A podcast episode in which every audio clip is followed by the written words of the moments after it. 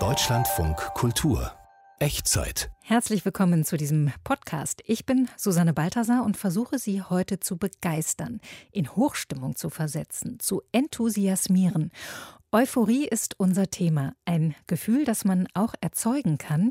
In Istanbul machen das die Derwische. Es gibt die Gender-Euphorie von Transmenschen und manchmal ist dieses Gefühl auch hohe Kunst. Die Schauspielerin Susanne Wolf zeigt sie bis zu 20 Mal am Abend für nur eine Person und erzählt uns davon. Euphorie, ein Thema, wie immer, in vier Facetten. Euphorie bezeichnet eine vorübergehende, subjektiv wahrgenommene überschwängliche Gemütsverfassung. Ich habe mir eigene Kleidung gekauft, Frauenkleidung und war ein Stück weit euphorisch so. Sich zu drehen wie ein Derwisch setzt viel Übung voraus. Wenn es gelingt, ganz in das Ritual einzutauchen, erreicht man einen besonderen Zustand der Euphorie. Das geht bei 20 Mal nicht, weil einfach 20 Mal völlig unterschiedliche Abläufe sind. Each character in Euphoria has a specific color palette. Über TikTok kann man das tatsächlich nachverfolgen, weil es da ganz viele Sachen gibt, sich mit Shein im Euphoria-Look einzukleiden. Der Look nach Euphoria, der stilbildenden Serie aus den USA. Eine Serie der großen Gefühle in einem Podcast, in dem es um ein großes Gefühl geht, die Euphorie, eine überschwängliche Freude. Wenn man so auf die Welt blickt mit all ihren Krisen, wirkt das vielleicht etwas grundlos, aber Euphorie ist ja wie das Glück auch kein Zustand von Dauer, sondern für den Moment. Und da gibt es auch unterschiedliche Schattierungen dieses Gefühls. Und eine dieser Schattierungen ist die Gender-Euphorie. Was das ist, darüber habe ich mit meiner Kollegin Shahzad Golab gesprochen. Und als erstes habe ich sie gefragt, was sie denn euphorisch macht. Ich komme aus Düsseldorf und für mich ist das eine richtig schöne Sommernacht am Rhein, würde ich sagen. Also mit Pizza und Kaltgetränken auf der Wiese sitzen. Und wenn man dann auch noch die Sterne sieht, dann fühlt sich für mich eigentlich alles richtig an. Und wegen diesem sich richtig fühlen musste ich bei Euphorie auch direkt an meine Freundinnen denken. Die machen dich dann euphorisch.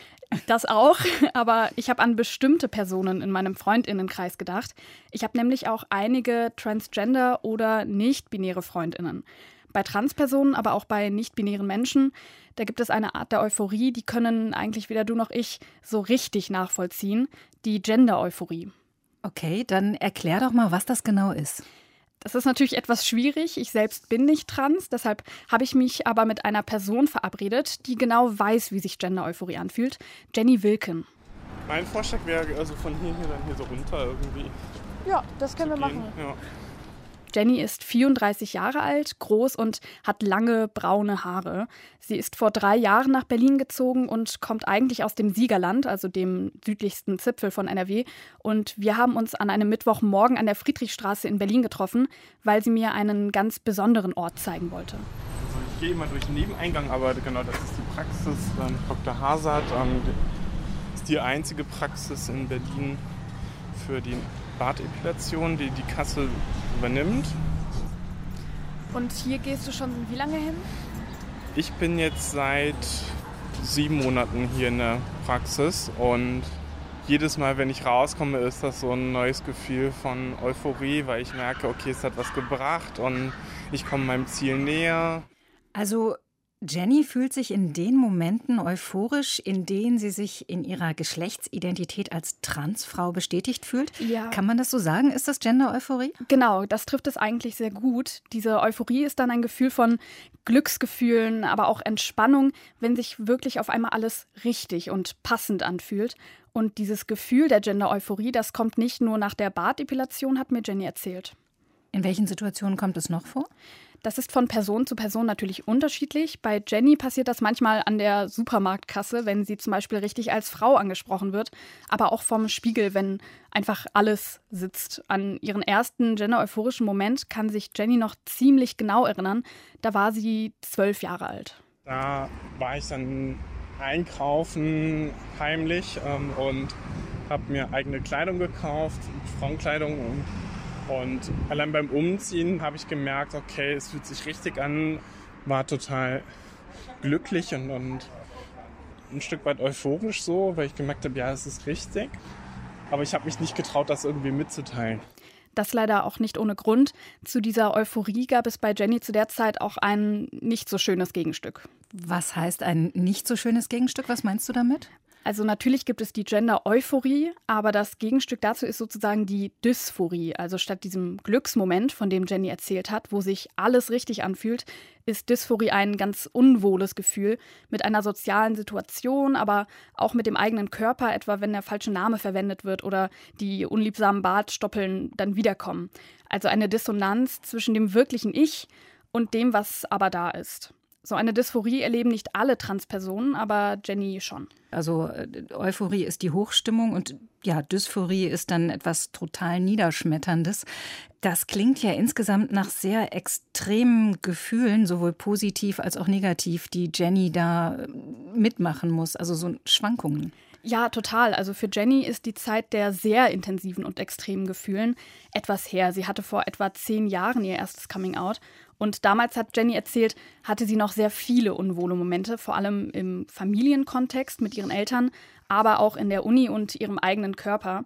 Gleichzeitig hat sie sich immer wieder selbst ausprobiert und auch immer mehr gender-euphorische Momente gehabt, die sie in ihrem Transsein bestätigt haben. Wie war für dich dieser Kontrast?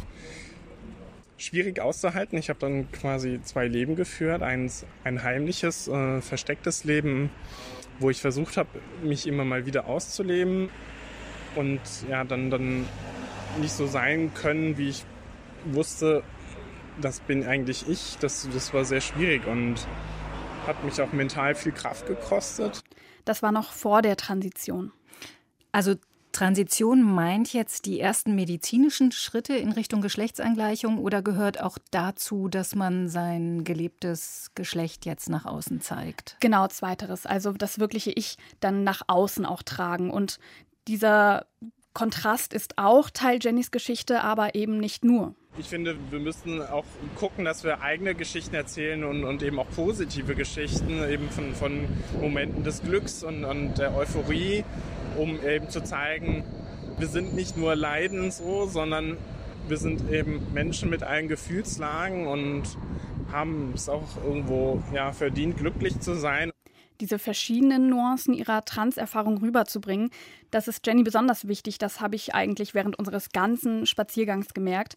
Und gerade deshalb wollte ich auch wissen, wie das vielleicht bei anderen Transpersonen ist. Und dafür habe ich jemanden getroffen, der sich damit schon länger beruflich auseinandersetzt. Ja, mein Name ist Leo Janik Wild, ich bin Journalist und Politikwissenschaftler und leite die Intertrans-Beratung der Schwulenberatung Berlin. Das ist eine der größten Trans- und Interberatungsstellen in Deutschland. Die Beratung für trans- und intergeschlechtliche Personen gibt es mittlerweile seit acht Jahren. Und da hat man auch mit Gender-Euphorie zu tun. Also Beratungsstelle klingt ja erstmal nicht so gefühlsintensiv. Ja, als Leiter der Intertrans-Beratung hat Leo schon mit sehr vielen Transpersonen zu tun gehabt und deswegen auch mit ganz schönen Gender-Euphorie-Momenten.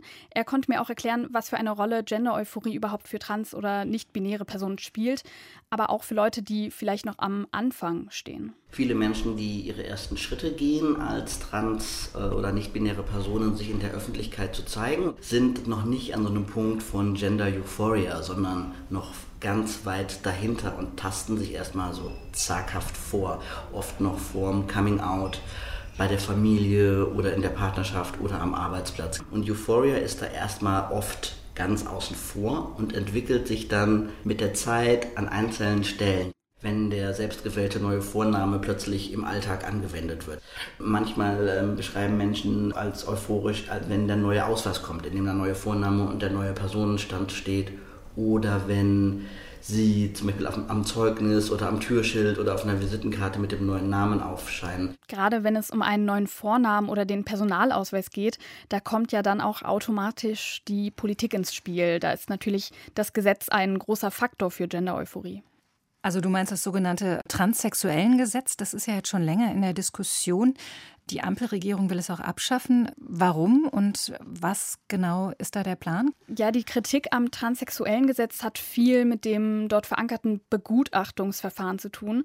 Mit Gender-Euphorie haben die nämlich nicht so viel zu tun. Es gibt so eine Erwartungshaltung an Transmenschen rund um Geschlechtsangleichung, zu leiden. Das heißt, dieser Fokus auf Leid und auf Dysphorie war immer sehr stark. Die Struktur bis zu einem neuen Vornamen zum Beispiel ist total hochschwellig, teuer, langwierig.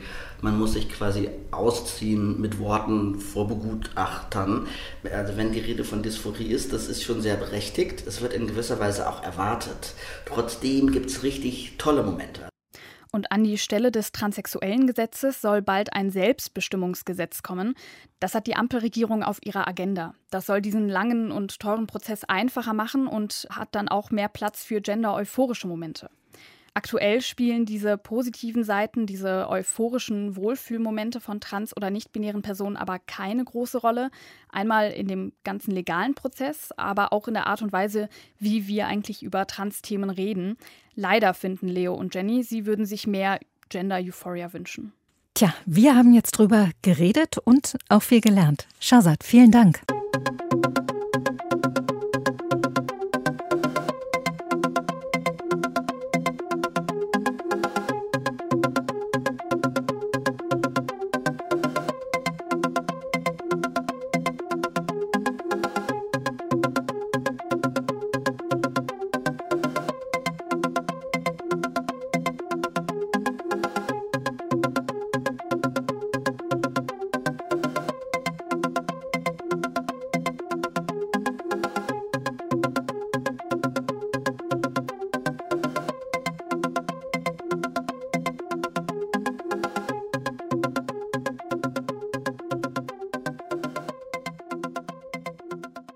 Was macht uns euphorisch? Das kann ein freudiges Ereignis sein, wenn man etwas erreicht hat, die Liebe natürlich. Eigentlich sind das alles Auslöser, die man nicht selber steuern kann. Aber Euphorie stellt sich nicht nur ein, man kann sich auch in sie hineinversetzen, zum Beispiel durch einen bestimmten Tanz, bei dem sich die Tänzer wie Kreisel drehen. Wie das funktioniert, hat sich unser Korrespondent Uwe Lüb von Derwischen in Istanbul zeigen lassen. Sie sind ganz bei sich. Drei Frauen und zwei Männer in einem ausgebauten Istanbuler Keller, der als Gemeindezentrum dient. In ihren weißen Derwisch-Kostümen drehen sie sich um die eigene Achse. Die Arme sind ausgestellt, der Kopf ist seitlich geneigt. Die meisten haben die Augen geschlossen. Durch die Drehung hebt sich der untere Teil ihres Gewandes, der Tenüre. Sie sehen ein bisschen aus wie Engel. Tatsächlich verstehen sich Derwische während ihres muslimischen Gottesdienstes als Mittler zwischen Himmel und Erde, zwischen Gott und Mensch.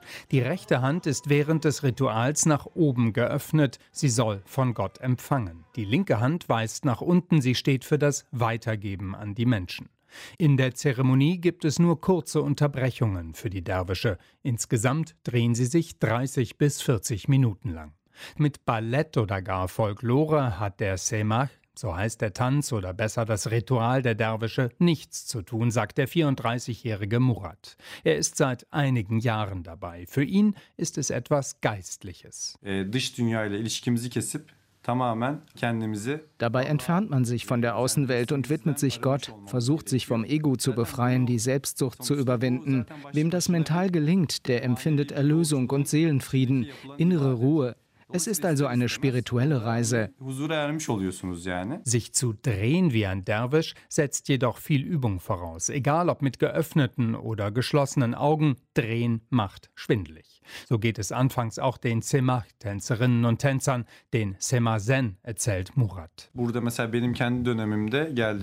Als ich angefangen habe, kam ich zweimal die Woche zum Training hierher, aber damit war es nicht getan. Ich habe jeden Tag zu Hause weiter trainiert, denn am Anfang ist es so, dass man maximal 30 bis 40 Sekunden durchhält, bevor man aus dem Gleichgewicht kommt, oder es wird einem sehr schnell übel und man möchte anhalten. Wichtig ist, dass man mit jedem Tag etwas länger durchhält.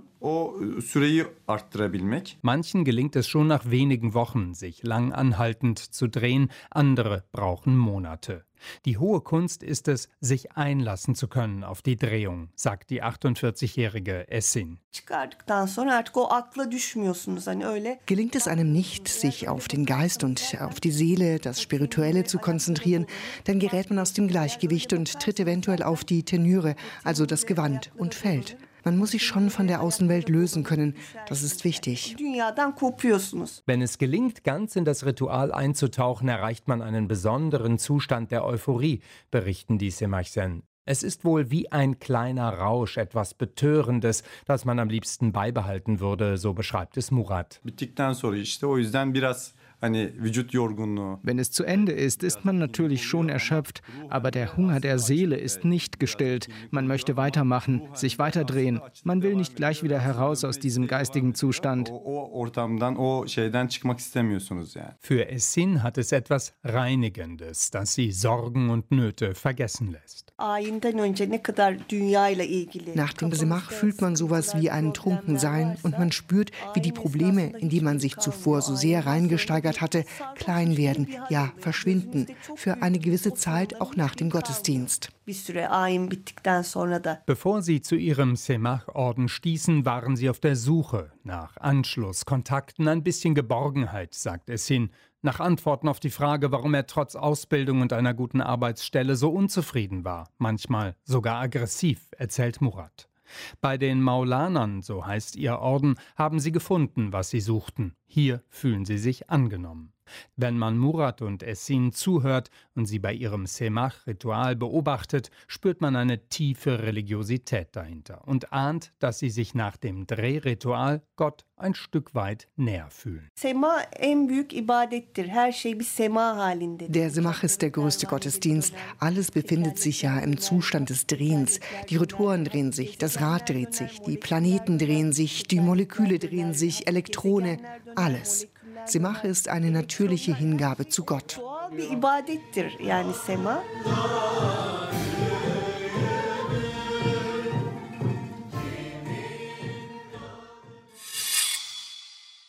Euphorie ist das Thema unserer Echtzeit, ein Hochgefühl und Gefühle, die produziert unter anderem das Theater. Und ein Stück, das gerade im Berliner Ensemble läuft, ganz besonders. Berlau, Königreich der Geister, über das Leben von Ruth Berlau, die Schauspielerin, Regisseurin, Schriftstellerin und Fotografin war und auch bekannt ist durch ihre Zusammenarbeit mit Bertolt Brecht. Das Stück im Berliner Ensemble ist ein besonderes. Man geht da wortwörtlich durch mehrere Stationen von Berlaus Leben. Anfangs mit einer Virtual Reality Brille, aber dann gibt es auch Momente, in denen der Zuschauer die VR-Brille abnimmt und auf kleinem Raum einer Schauspielerin gegenübersteht. Susanne Wolf ist eine der drei Schauspielerinnen und mit ihr spreche ich jetzt über die Gefühle in diesem ganz besonderen Stück.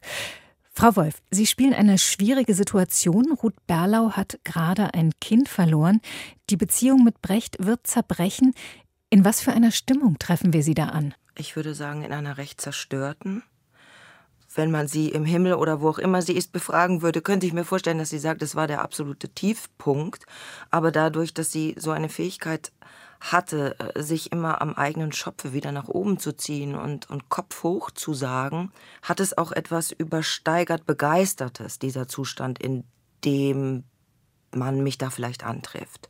Also quasi die Euphorie auch als Kehrseite dieses Gefühls von Zerstörtheit.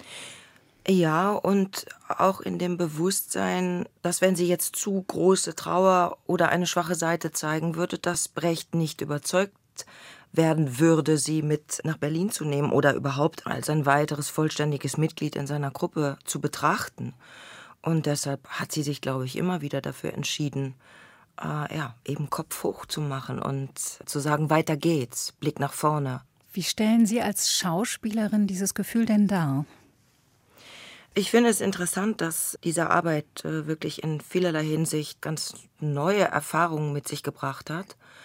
Bisher kannte ich das so, dass wenn man einen Abend spielt und somit eine Figur spielt, dass man sich in oder ich mich in einen bestimmten Zustand versetze, den ich über die Proben für mich erfahren habe oder wo ich denke, das ist ein guter Einstieg, ob er nun lustig ist oder traurig oder eine bestimmte Musik oder was auch immer da man für Techniken und Ideen und Bilder hat. Und hier ist es aber so, dass es immer genau dann wieder neu beginnt, wenn der Zuschauer, die Zuschauerin die Brille abnimmt und der Augenkontakt entsteht. In diesem Moment gibt es im besten Falle eine Verbindung zwischen diesen beiden Menschen in dem Zimmer und dann geht es für zehn Minuten los. Und diese zehn Minuten beginnen praktisch immer da an diesem neuralgischen Punkt, wo die beiden Augen sich treffen oder die beiden Augenpaare sich treffen. Das ist ja wahrscheinlich auch eine ganz intensive Gefühlsbeziehung, die da entsteht. Wie ist das? Ich weiß, dass ich am Anfang der Arbeit immer wieder an einen Punkt kam, über den ich nicht hinauskam, wo ich dachte, ich habe es verstanden, dass es nicht um ein Theaterspielen geht, sondern um einen direkten Kontakt, um das Unmittelbare, auf das sich einlassen, aber trotzdem sich in einer Figur befinden. Also ich bin ja nicht Susanne Wolf, die da Fragen stellt oder irgendetwas von sich gibt, sondern ich versuche ja schon eine Figur zu sein und muss aber immer wieder direkt auf den Zuschauer, die Zuschauerin reagieren. Und es kann sehr, sehr unterschiedlich sein. Man kann Vergleiche herziehen zum Film oder zum Theater, aber es ist trotzdem nochmal, würde ich sagen, eine dritte Form, weil etwas ganz Entscheidendes fehlt, nämlich das Publikum, der Betrachter, also selbst die Zuschauerin, der Zuschauer werden ja zu einer weiteren Figur in dem Zimmer und niemand beobachtet uns dabei. Es gibt nur uns beide selbst wenn es Ähnlichkeiten mit der kleinen Spielweise hat, wie beim Film vor einer Kamera, fehlt aber die Kamera, fehlt der Regisseur, die Regisseurin, die das betrachtet und beurteilt und vielleicht erneut haben möchte.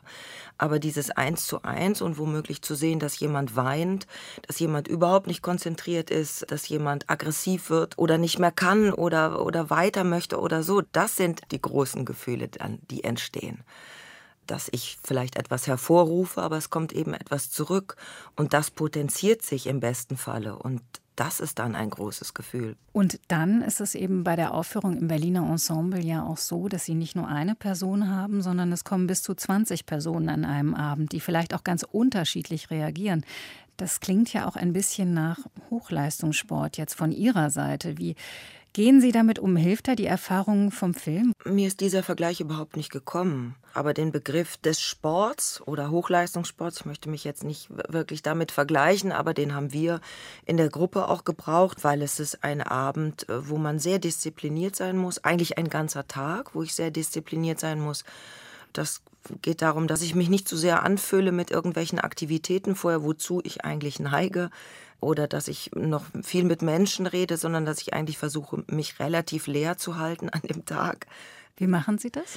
Ja, indem ich mich beispielsweise nicht wirklich verabrede, noch zu knapp davor und eigentlich versuche, den Tag mit mir selber zu verbringen und zu lesen. Und ich kann meinetwegen auch die ganze Wohnung aufräumen. Es geht gar nicht so um den um diese Art von Anstrengung, aber eher so eine geistige Anstrengung. Also das habe ich einfach gemerkt an manchen Tagen, wo ich dann durchaus noch Menschen getroffen habe, dass ich dann zu angefüllt war, dass ich zu viel Energie im, im Körper hatte. Und dann wird es sehr, sehr anstrengend, viereinhalb Stunden das immer wieder zu wiederholen und sich immer wieder darauf einzulassen weiß nicht, vielleicht kann man sich das so vorstellen, dass wenn man auf eine Party geht und man würde gesagt bekommen, so, du bist jetzt auf dieser Party und du wirst 20 Menschen treffen und du wirst immer 10 Minuten mit jedem reden. Du musst das Gespräch führen, weil der andere weiß nicht, worauf du hinaus willst. Und dann noch, das hat immer denselben Inhalt.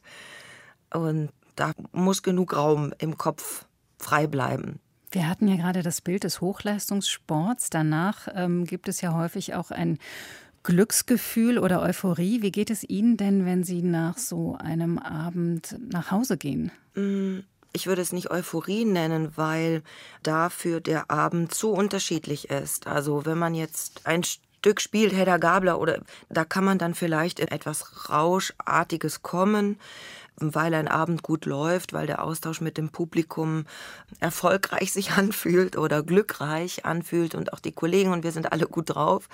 Und man sagt dann am Ende, wow, das war halt ein richtig guter Abend.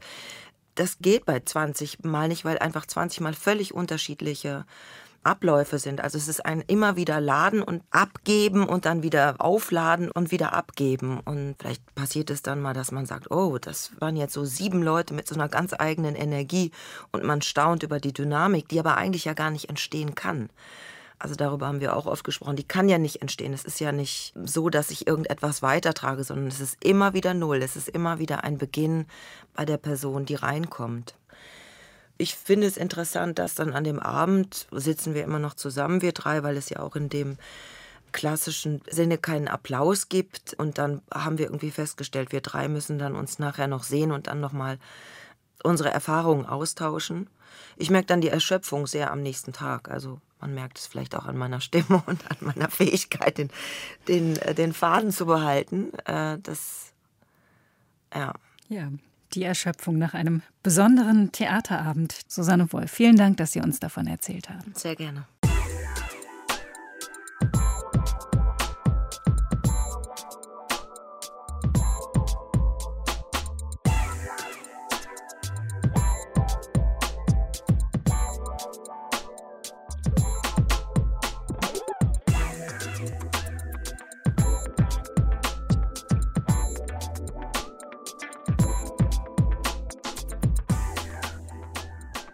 Euphorie. An dieser Stelle nehmen wir den Titel dieses Podcasts mal wörtlich, womit wir direkt bei der gleichnamigen HBO-Serie Euphoria landen. US-amerikanische Teenager kämpfen sich darin durch Identitätskrisen, toxische Beziehungen, Drogen oder psychische Probleme. Seit der ersten Staffel von 2019 gilt die Show als absolut stilprägend, was die Outfits angeht und das Make-up. Die zweite Staffel, die dieses Frühjahr erschienen ist, hat das noch einmal verstärkt. Katja Bigalke hat nachgefragt, warum. Gute Frage. Warum trägt Maddie, eine der Hauptfiguren der Serie, eine selbst- und modebewusste Teenagerin, in der zweiten Staffel von Euphoria nicht mehr das ikonische Lila, das viele ihrer körperbetonten Outfits auszeichnete? In der zweiten Staffel sind Crop Tops und Cutout-Kleider öfter mal grün, blau und schwarz. Maddie hat sich weiterentwickelt in ihrer Persönlichkeit, obwohl sie immer noch mit Abgründen zu kämpfen hat. So werden auf dem Instagram-Account Art at Midnight minutiös die Styleverwandlungen aller Hauptfiguren der düsteren Teenie-Serie Euphoria auseinandergenommen. Wofür steht die Kleidung? Welchen Weg von der ersten zur zweiten Staffel sind ihre TrägerInnen gegangen? Fragen, die Millionen von NutzerInnen in den sozialen Medien umtreiben. Laut einer Studie der britischen Vergleichsplattform Uswitch ist Euphoria zur entscheidenden Inspirationsquelle für Make-up und Modelooks weltweit geworden. Eine Art Sex in the City für Postmillennials, die statt Manolo Blahniks hinterher zu jagen, eher versuchen, noch die richtige Größe des mittelpreisigen hellblauen Minikleids der Marke House of CB zu bekommen, das Cassie auf einer Neujahrsparty trug. Genau wie die ProtagonistInnen haben sich auch die jungen Fans der Serie gerade noch durch die Höhen und Tiefen des Schullebens gekämpft.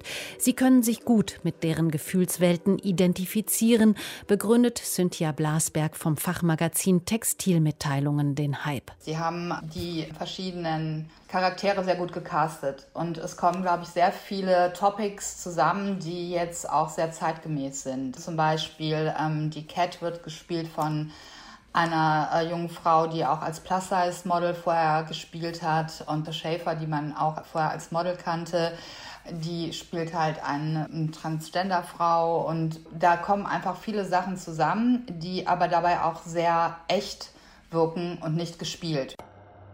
Transgender, Body Positivity, Drogenkonsum, sexueller Missbrauch.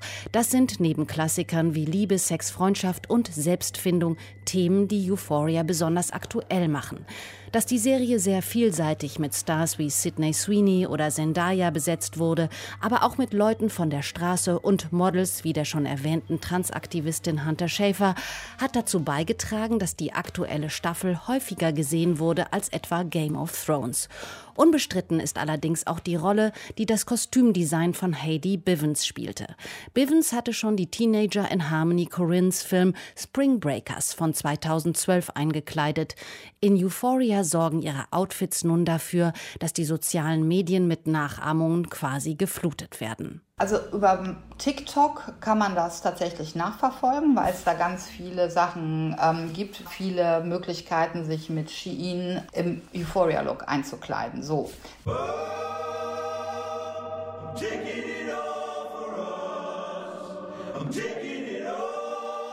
der Fast-Fashion-Gigant Shein bietet die ganze Palette an Euphoria-Designs in billig. Bauchfreie Tops, Hüfthosen, Crop-Tops, Bandeau-Oberteile, viel Tüll, Samt und All-Over-Denim, viel Farbe und Bling-Bling.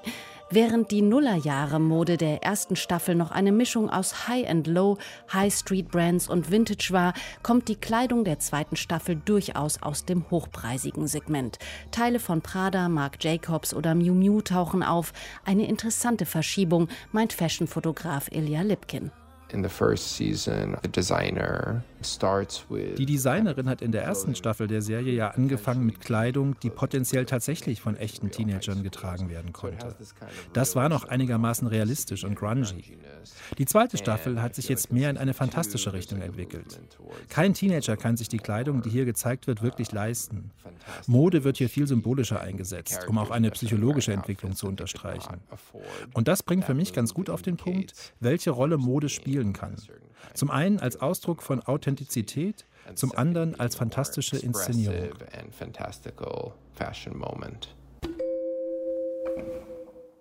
Eine fantastische Inszenierung, die in Euphoria die perfekte Ergänzung im schillernden Make-up der Protagonistinnen findet. Der Glitter-Look mit Mini-Strasssteinchen ist genauso omnipräsent auf Instagram und TikTok wie die spitz zulaufenden Cat-Eyes in allen Farben des Regenbogens. Unter dem Hashtag Euphoria gibt es unzählige Posts dazu, wie sich die aufwendigen Schattierungen rund um die Augen herstellen lassen. Die gute Nachricht lautet hier, wer sich gern in die Welten von Maddie, Cassie, Cat Rue und Jules hineinfantasieren möchte, die bunten Lidschatten und glitzernden Lidstriche, die können sich fast alle leisten und sehr viele Menschen machen das auch.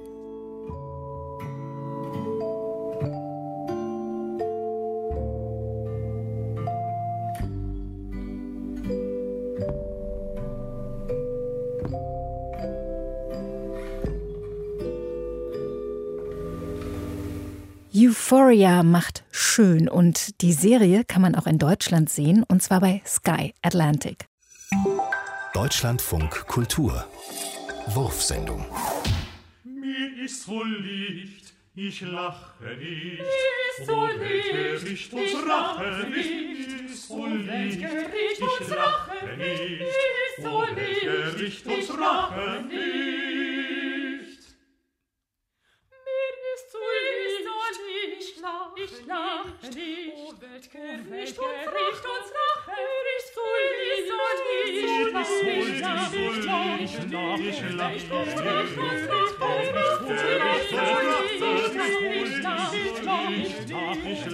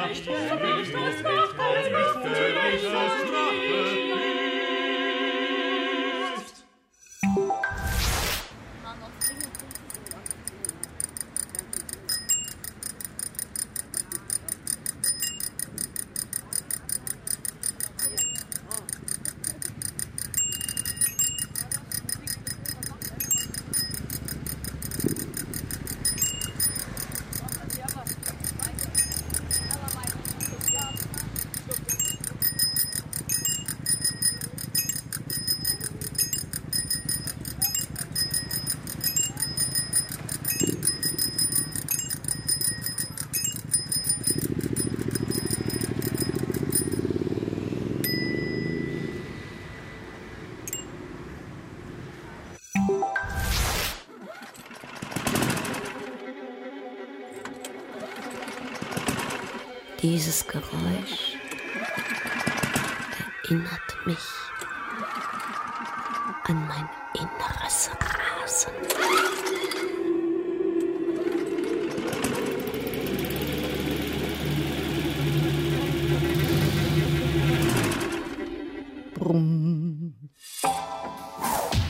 Wir haben uns in diesem Podcast mit der Euphorie beschäftigt, in vier verschiedenen Facetten. Und wenn Sie mitgezählt haben, wissen Sie, damit sind wir jetzt durch. Dieser Podcast geht zu Ende. Wenn Sie Lust haben, hören Sie doch mal in unseren Serienpodcast Klassik drastisch rein. David Striso und Axel Rane sprechen über Klassik, immer mitreißend, denn auch da geht es um die ganz großen Gefühle. Oder Sie hören die Echtzeit Samstag um 16 Uhr live auf Deutschlandfunk Kultur. Ich bin Susanne Balthasar. Tschüss, machen Sie es gut.